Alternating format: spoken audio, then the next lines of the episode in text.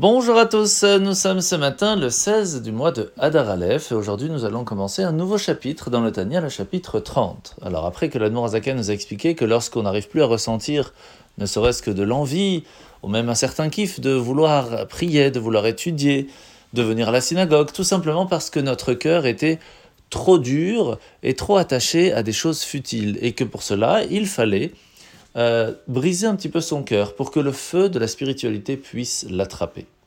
À partir de là, l'Anmorazaken va commencer à nous expliquer que chacun d'entre nous doit être très humble et très modeste devant toute personne qu'il rencontre. Alors la question qui se pose, c'est imaginer un grand érudit, quelqu'un qui fait vraiment beaucoup de bonnes choses, qui va rencontrer quelqu'un qui fait plein de bêtises. Est-ce que là, devant lui aussi, il devrait être humble? Et la réponse est oui. Pourquoi? Tout simplement parce qu'on ne peut juger notre prochain.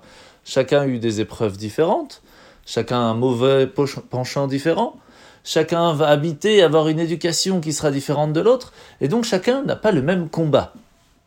Et c'est pour cela que le fait qu'on se trouve quelque part, on a un certain euh, potentiel que chacun d'entre nous a reçu. Et Hachem va nous juger par rapport à cela a-t-on utilisé notre potentiel de la meilleure façon? Et c'est pour cela qu'il n'y a que Dieu qui peut juger qui est meilleur que l'autre. La mitzvah de ce matin, c'est la mitzvah négative numéro 246.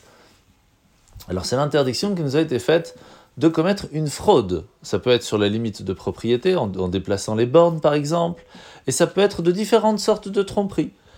Tout cela est totalement interdit. Mitzvah négative numéro 243, c'est l'interdiction de séquestrer, de kidnapper quelqu'un de la communauté.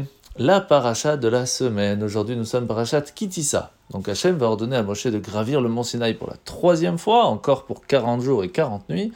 Et là, il va lui révéler une chose extraordinaire, les 13 attributs de miséricorde. Ce que Hachem va nous permettre de nous pardonner.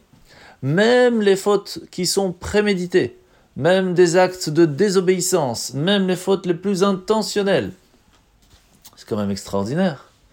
Sauf que le mot exact de pardonner signifie littéralement porter ou élever. Pourquoi?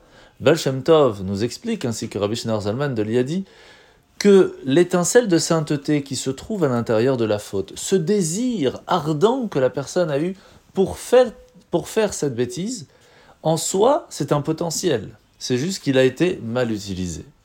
Le fait de prendre cette étincelle de sainteté qui s'y trouve et de nous élever grâce à ça, en l'utilisant pour faire des bonnes choses, prendre le même force de désir pour faire une bonne action, nous permettra pas seulement de pardonner, mais de nous élever à un niveau encore plus haut. Bonne journée à tous et à demain.